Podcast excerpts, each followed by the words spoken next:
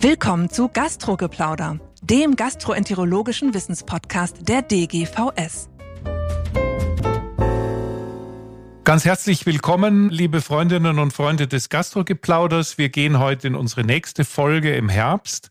Das Thema ist wieder Vorsorge und das Motto könnte man etwas salopp formulieren, lieber reich und gesund als arm und krank. Oder noch präziser formuliert, lieber gesund, weil reich, statt krank, weil arm. Ich begrüße ganz herzlich Herrn Dr. Hüppe aus Herne der sich mit diesem Thema sehr beschäftigt hat. Herr Dr. Hüppe ist niedergelassener Gastroenterologe in Herne und im ersten Leben diplomierter Sozialwissenschaftler, also prädestiniert, mit uns diese Fragen zu besprechen. Ja, lieber Rosch, vielen Dank für die Einladung. Ich bin gern dabei. Und fangen wir doch mal an. Sie haben ja in unmittelbarer Nähe Ihrer Praxis Nachforschungen angestellt über Darmkrebs und Darmkrebsvorsorge in Bezug zur sozialen Ungleichheit. Ja, also es gibt viele Daten dazu, aber es ist gut, wenn man auch mal so eine eigene Stadt guckt, nämlich Herne. Und da gibt's Daten vom Landeskrebsregister. Und die Daten vom Landeskrebsregister zeigen, dass Krebs in Herne in Nordrhein-Westfalen an der Spitze steht.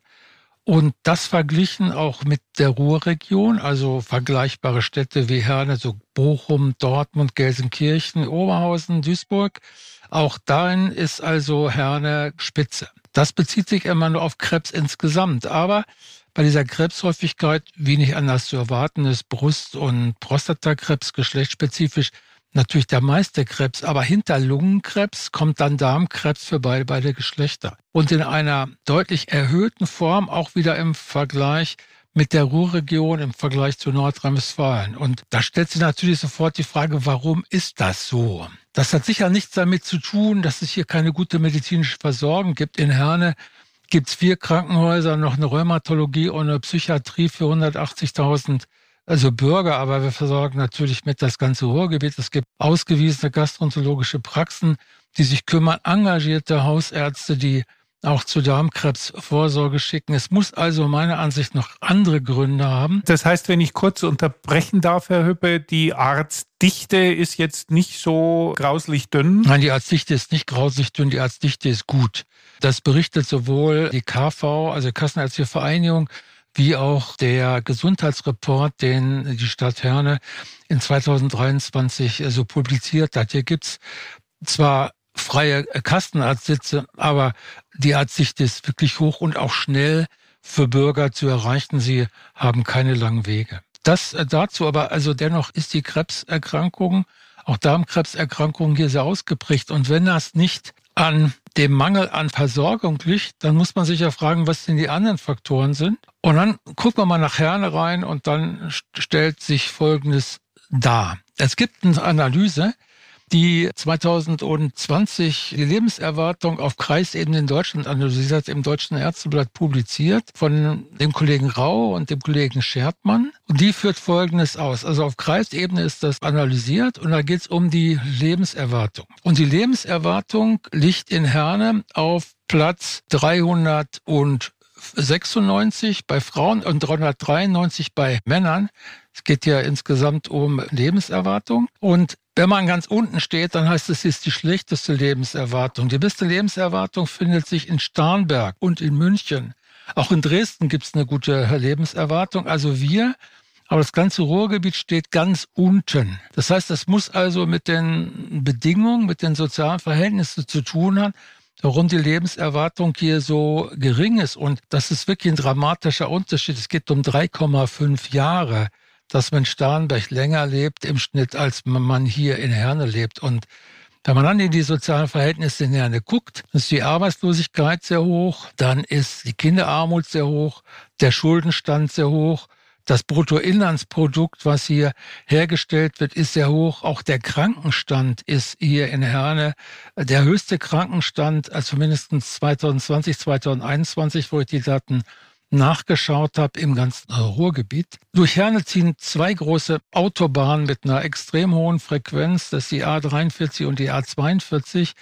Es gibt eine große Mülldeponie in Herne und es gibt eine Müllverbrennungsanlage. Dann ist die Situation so, dass das Klima nicht optimal ist. Es gibt also wirklich deutliche Hitzeregionen. Die sich hier darstellen, wenig Kühlschneisen. Also ich könnte eine Reihe von Faktoren weiterhin aufführen, die sozusagen die sozialen Bedingungen in Herne charakterisieren. Und ich sehe da eine Parallelität zwischen Lebenserwartung, Krebshäufigkeit und den sozialen Bedingungen, die hier ausgeprägt sind. Also ich finde das natürlich hochinteressant. Ich muss sagen, ich interessiere mich seit Jahren sehr für Ungleichheit, mehr im politischen Bereich. Da gibt es ja jede Menge Literatur darüber. Und selber bin ich mir nicht sicher, ob wir eher durch die Erderwärmung oder vielleicht eine wachsende Ungleichheit oder beides gefährdet sind, hier in unseren westlichen Demokratien. Aber interessanterweise spielt das ja zusammen. Sowohl scheinen die Umweltfaktoren besonders schlecht zu sein in dem, dem, Gebiet um Herne, wie auch die sozialen Faktoren. Also da hätten wir sozusagen beides im Brennpunkt. Genau, das sehe ich auch so. Wir haben wirklich beides im Brennpunkt und da hat äh, das Gesundheitsamt in Herne sehr gute Daten geliefert. Es geht unter anderem um Analysen über die Raucherhäufigkeit, es geht um Adipositas, es geht um Diabetes und an all diesen Faktoren, die Krankheit beschreiben, insbesondere die chronische Krankheit beschreiben, die auch mit Lebenslagen zusammenhängen. Da ist dokumentiert, dass Herne und das wieder im Vergleich zu Nordrhein-Westfalen wirklich so spitze ist, was ja so ein bisschen die Bedingungen hier charakterisiert. Also ich habe mich ja auch in Vorbereitung, das ist ja das Schöne an den Podcasts, man äh, liest sich immer ein bisschen in die unterschiedlichen Themen nochmal ein. Da gibt es ja sehr, sehr viel Literatur, auch aus Deutschland, auch international. Es gibt einen EU-Bericht über die Ungleichheit in der äh, Gesundheitsversorgung in den verschiedenen Ländern. Das ist ja offensichtlich ziemlich gesetzt. Also das ärmste Fünftel schneidet so im Schnitt fünf bis eher zehn Prozent in Krebshäufigkeit und Krebsmortalität schlechter ab als das reichste, manchmal auch noch mehr. Da gibt es ja keine Zweifel. Wieso ist das dann nicht so im Fokus? Na, ich glaube, das hat verschiedene Gründe. Der erste Grund ist, dass wir sozusagen von unserer Philosophie Demokratie, alle Menschen sind gleich, dass wir von einem Gleichheitsgrundsatz ausgehen, der sich in der Realität gar nicht darstellt. Das ist so der eine. Wir gehen auch davon aus, zum Beispiel von dem informierten, aufgeklärten Patienten, der sich entscheiden kann, was er tun will. Und es zeigt sich spätestens seit Corona, dass dieses ja so nicht der Fall ist, dass wir einen Teil der Menschen haben, 20, 30 Prozent, so ich glaube, dass der Teil so relativ groß ist, den wir nicht kommunikativ erreichen, wie wir beide, Herr Rösch und ich, uns dieses vorstellen. Das heißt, alles das, was wir meinen, dass alle das wissen, das ist nicht so. Das heißt, wir gehen davon aus, dass die Gesundheitskompetenz, die so, als Kategorie vielleicht dahinter steckt, gar nicht so hoch ist und zumindest nicht gleich verteilt ist.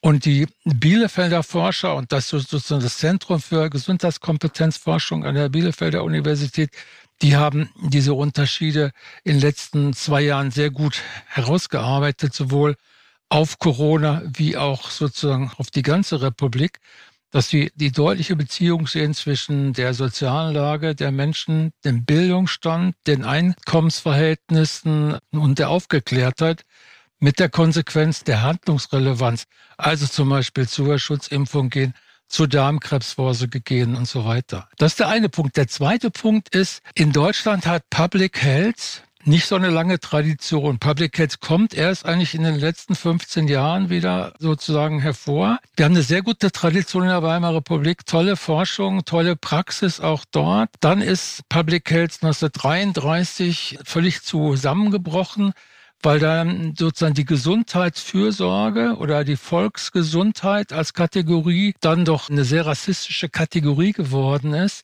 die primär dann die Gesundheitspolitik administriert, um Menschen auszugrenzen, Juden auszugrenzen, unliebsame Menschen auszugrenzen, Behinderte auszugrenzen.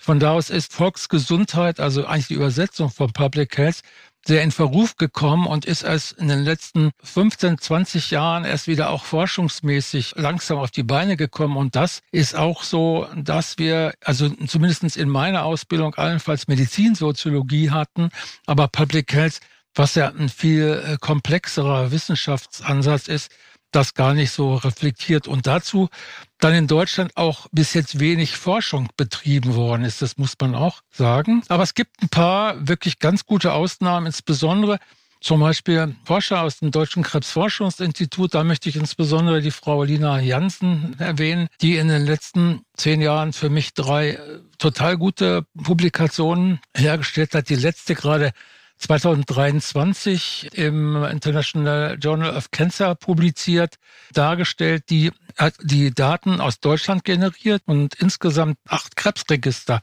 miteinander verbinden kann. 60 Prozent der Bevölkerung ist dort mit registriert. Und erstmal die gute Nachricht.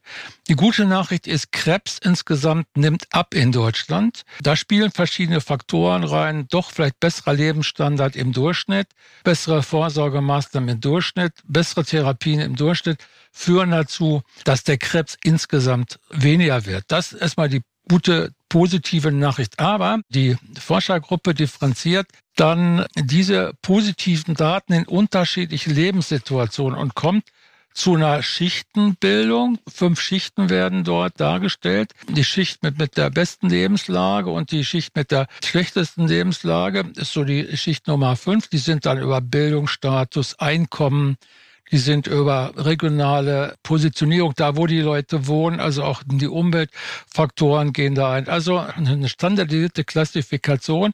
Und diese Analyse zeigt, dass es zu erheblichen Unterschieden kommt, zu welcher Schicht man gehört und wie man mit Krebs dann ausgestattet ist. Und der Unterschied ist bei Männern vor mehr als zehn Jahren über sieben Prozent. Der Unterschied zwischen der sozusagen sozial besten Schicht und der sozial depriviertesten Schicht sieben Prozent und der wird nicht besser in diesen zehn Jahren, sondern er wird schlechter so dass das Auseinanderspreizen der Gesellschaft hier in der Gesundheitsfrage Krebs dort gut dokumentiert ist. Und das ist meiner Ansicht doch ein erschreckendes Ergebnis, was ja uns sozusagen zu Konsequenzen führt. Das ist auch auf Darmkrebs runtergebrochen, nicht nur auf Krebsarten insgesamt, auch auf Darmkrebs. Und hier ist auch gezeigt, dass für Männer und Frauen unterschiedlich es zu einem ziemlichen Auseinanderspreizen zwischen den Lebenslagen und der Diagnose, der Häufigkeit und der Prognose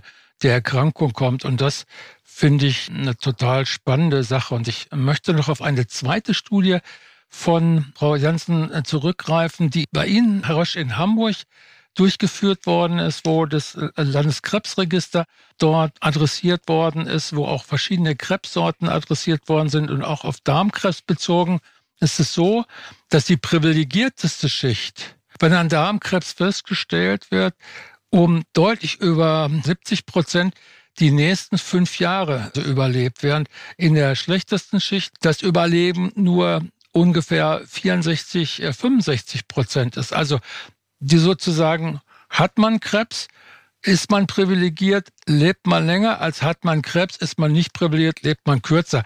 Da gibt es sicher verschiedene Faktoren, die da eine Rolle spielen. Und da auch das Spannende ist, dass dieser Trend sich nicht zusammenführt. Das heißt also, dass der Unterschied nicht geringer wird, sondern über die letzten 15 Jahre das haben die Forscher untersucht, wird, die Spreizung geht noch weiter auseinander. Wir sehen also hier zwischen den unterschiedlichen Schichten keinen Fortschritt, sondern wir sehen, dass sozusagen die Ungleichheit in der Gesundheitsversorgung zunimmt. Das geht ja ein bisschen parallel mit der ökonomischen Situation, wie sie beschrieben wird. Das ist ein bisschen komplex, weil da geht es um Vermögensungleichheit und Einkommensungleichheit. Aber der Trend ist, in den westlichen Ländern zumindest ähnlich. Was ich sehr interessant finde, natürlich ist Bildung ein Stichwort bei der Ungleichheit, was immer wieder fällt, aber auch was Sie angedeutet haben am Anfang, wir tragen unser Erbe aus dem tausendjährigen Reich eigentlich immer noch so ein bisschen mit uns rum, wenn man sozusagen die Volksgesundheit erst langsam wieder entdeckt. Also viele, viele interessante politische Aspekte, die natürlich auch in die Medizin einfließen. Im Übrigen, meine Damen und Herren, wir stellen wie immer die Literatur online. Wenn Sie das nochmal nachlesen wollen, was Herr Höppe gerade erzählt hat, auch die Hamburger Studie, dann können Sie das ausführlich nochmal machen. Übrigens, die Kollegen aus der ersten Medizin und Hepatologie haben das gleiche auch mit Fettleber und BMI gemacht. Und Herr Höppe, Sie müssen wahrscheinlich nicht raten, was da rauskommt und beschäftigen sich auch gerade mit der CED-Versorgung. Also die Diagnose ist vollkommen glasklar und Jetzt müssen wir natürlich sagen, was machen wir denn jetzt? Also die Infrastruktur ist es offenbar ja nicht immer. Zumindest in Herne ist sie gut. Das heißt, die Infrastruktur anzugleichen ist vielleicht wichtig, aber löst das Problem ja offenbar nicht. Und das zweite Prinzip ist, die Medizin läuft immer hinterher. Auch daran muss sich ja, ja. was ändern. Was schlagen Sie vor? Also es gibt, ich will Sie da sehr unterstützen, es gibt genug Daten dazu, dass die Gesundheitsversorgung in Deutschland exzellent ist. Und auch die Wege zum Arzt und die Wartezeiten sind im Vergleich zu vielen anderen Ländern in Europa kurz. Also das heißt, es mangelt eigentlich auf keinen Fall an Gesundheitsversorgung, sondern da ist ja allgemein festgestellt, dass wir gut versorgt sind, aber sozusagen von der härteste Kriterium ist die Überlebenszeit, also die Lebenserwartung, dass wir trotz der guten Versorgungsstruktur und trotz viel Geld, was in das System fließt, wir eigentlich schlecht aufgestellt sind. Und der Grund für die schlechte Aufstellung liegt vielleicht zu anderen Ländern darum, dass mit der Prävention wir das noch nicht so richtig verstanden haben. Wir investieren sehr viel Geld in dem Gesundheitswesen, in Versorgung von Kranken. Wir müssten mehr Geld investieren in Prävention. Bei Darmkrebs sind wir sicher gut. Wir haben, glaube ich, ein sehr effektives und ausgezeichnetes Programm in Deutschland mit der Darmkrebsvorsorge, was natürlich noch wesentlich besser sein könnte.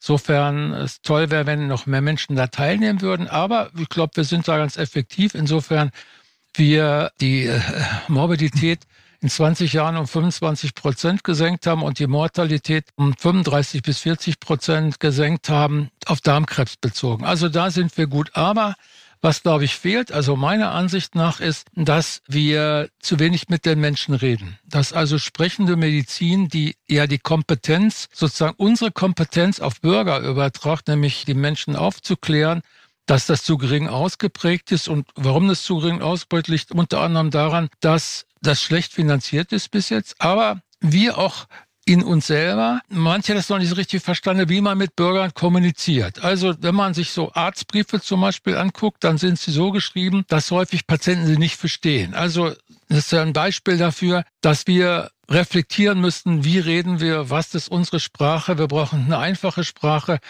um gesellschaftliche und medizinische Zusammenhänge Bürgern darzustellen. Das halte ich für einen ganz wichtigen Punkt. Zweiten Punkt, den ich für wichtig halte, ist, dass insgesamt präventive Medizin mehr in den Vordergrund gestellt werden muss. Also Prävention gegen Kuration. Wir müssten mehr Ressourcen von der Kuration in die Prävention umschiften. Das heißt ja, wenn jemand aus schlechter gestellten sozialen Schichten mit Krebs zum Arzt geht, kommt der im späteren Stadium. Genau zwar und hat deswegen auch eine schlechtere Prognose, aber die Behandlung ist dann, also wenn der sich ins System einklingt, ist ja wahrscheinlich die Behandlung nicht schlechter. Äh, die Behandlung ist dann schlechter, wenn er sich nicht an Zentren wendet. Und da hat die AOK Rheinland Hamburg sehr schöne Daten dazu dargestellt. Also zum Beispiel auf Darmkrebszentren nur 50 Prozent der Patienten begeben sich in Zentren, die dafür also zertifiziert sind. Andere 50 Prozent begeben sich nicht in Zentren. Und die AOK hat schöne Daten zusammengestellt die sagt, da gibt's dann qualitative Unterschiede. Da ist das Outcome dann auch schlechter, wenn man sich als Patient nicht in ein entsprechendes Zentrum begibt. Und das heißt, wenn man unterprivilegiert ist und vielleicht auch nicht ausreichend gebildet, gehen die dann auch weniger in die Zentren, sondern irgendwo hin? Oder weiß man das nicht? Da gibt's keine Daten zu, da kann ich nichts drüber also sagen. Aber man konnte spekulieren, dass das so ist. Dass man einfach sagt, also das Krankenhaus hier liegt nur fünf Minuten von mir entfernt und meine Freunde können da hingehen und das spezialisierte Krankenhaus liegt vielleicht 15 Minuten entfernt. Da gehe ich lieber in das Krankenhaus, was fünf Minuten um die Kurve ist. Das wären schon so Entscheidungsgründe. Aber Sie hatten gefragt, was ich für wichtig finde, ist, dass der Gesetzgeber, glaube ich, auch an vielen Sachen noch präventiv aktiv wird. Es geht unter anderem darum, wie Schulverpflegung ist, wie zum Beispiel Gesundheitsbildung in der Kita und in der Schule sich schon manifestieren kann, um dort auch an praktischen Dingen der, der Ernährung Erfahrung zu sammeln. Es geht meiner Ansicht darum, dass man auch doch mit Steuerpolitik dort interveniert. Also wenn Alkohol schädlich ist, wenn Tabak schädlich ist, wenn Zucker schädlich ist, da muss man die Steuern darauf erhöhen. Also um den Konsum möglichst finanziell zu, zu reduzieren. Das ist ja zumindest ein Marktmechanismus, wie sowas funktionieren kann. Aber es, die Politik ist da gefragt, solche Aktivitäten auch zu diskutieren und dann wirklich in die Tat umzusetzen mit rationalen Argumenten und nicht mit Populismus, wie wir das im bayerischen Wahlkampf ja uns haben anschauen müssen. Und dann ist auch noch die Frage, ob unsere Struktur der Medizin mehr sozusagen, ob wir nicht mehr, mehr aufsuchende Medizin braucht. Aufsuchende Medizin zum Beispiel wird diskutiert, ob man diese Gesundheitskioske, in Hamburg gibt es ja auch sowas, Gesundheitskioske von Krankenkassen oder von Kommunen nicht in den Vierteln implementiert, wo die Gesundheitsversorgung doch nicht so, also kleinteilig optimal ist und wo man vielleicht sprachliche, kulturelle Hürden damit überwinden kann, um die Adressierung von Menschen, die primär nicht so arztaffin sind, um denen einen einfacheren Zugang zu geben. Also wenn ich hier Gesundheitskioske propagiere, was ich nicht so unbedingt tue, aber zumindest darauf hinweise, dann stehe ich da nicht sozusagen mit meinem Berufsverband BNG in einem freundschaftlichen Verhältnis, weil niedergelassene Ärzte sind strikt gegen Gesundheitskioske. Aber ich glaube, wir brauchen also gesamtgesellschaftlichen Blick auf Gesundheitspolitik und man muss auch manchmal politisch über den Tellerrand schauen. Gut, da sind wir jetzt natürlich mitten in der Politik gelandet am Ende unseres Podcasts, allerdings nicht ganz unerwartet, weil das ist natürlich, Ungleichheit ist ein genuin politisches und erst sekundär medizinisches Thema. Wir müssen uns schon an der Nase fassen, wir alle auch in den Kliniken erst recht, wo wir mit großer Begeisterung große Polypen rausschneiden das ist auch wichtig, aber die eigentliche gesamtgesellschaftliche Bedeutung ist natürlich viel, viel früher. Man kann sagen, darauf haben wir ja nicht immer so einen Einfluss, aber vielleicht doch. Vielleicht sollten wir das auch selber machen und in Angriff nehmen. Ein schönes Modellprojekt wäre ja auch zum Beispiel in so einem Gebiet wie Herne, um zu schauen, was man da, wo es besonders im Argen liegt, rausholen kann. Abschließende Frage, läuft da schon was? Nee, bis jetzt läuft da gar nichts. Also die kommunale Politik hat das noch nicht in Fokus genommen. Das konnte man auch äh, bei Corona sehen. Da gibt es zwar etwas Selbstkritik, aber das wird nicht reflektiert, sondern eigentlich, weil die ökonomische Lage so ungünstig ist, wird mehr auf Wachstum gesetzt. Man muss Arbeitsplätze schaffen und man muss sozusagen das Bruttosozialprodukt anheben dann löst man die Probleme in Herne. So ist die kommunale Politik. Ich halte das für einen nicht hinreichenden Ansatz. Das ist sozusagen ein medizinischer Trickle-Down. Yes. Da gibt es ja auch diese ökonomische Theorie, die sich ja nicht so ganz als stichhaltig erwiesen hat. Aber ich glaube, wir haben jetzt sehr, sehr viel Stoff von Ihnen erhalten, Herr Höppe, zum Nachdenken. Das können wir nicht heute alles schaffen, aber ich glaube, jeder von uns ist mal damit alleingelassen und kann vielleicht gucken, was er so in seinem Umfeld bewirken kann. Ich danke Ihnen ganz, ganz herzlich für Ihre Arbeit. Bitte nicht aufgeben. Das wird sicher ein Thema sein, was auch diesen Podcast gelegentlich mal weiter begleiten wird, wenn noch mehr Daten kommen. Aber um es zusammenzufassen, die Diagnose ist klar, nur die Therapie ist noch ein bisschen zurückgeblieben. Herr Hüppe, ganz herzlichen Dank. Vielen Dank für die Einladung. Bin gerne dabei gewesen. Und auch Ihnen, meine Damen und Herren, danke fürs Zuhören. Schreiben Sie uns, geben Sie Anregungen, diskutieren Sie mit uns. Wir freuen uns, dass Sie dabei sind. Vielen Dank. Das war Gastrogeplauder, der gastroenterologische Wissenspodcast der DGVS. Alle Informationen und Links zur Folge finden Sie in den Show Notes und unter dgvs.de slash podcast. Haben Sie Feedback oder Fragen zur Folge oder möchten Sie ein Thema vorschlagen, dann schreiben Sie uns an podcast.dgvs.de. Vielen Dank fürs Zuhören und bis zum nächsten Mal bei Gastrogeplauder.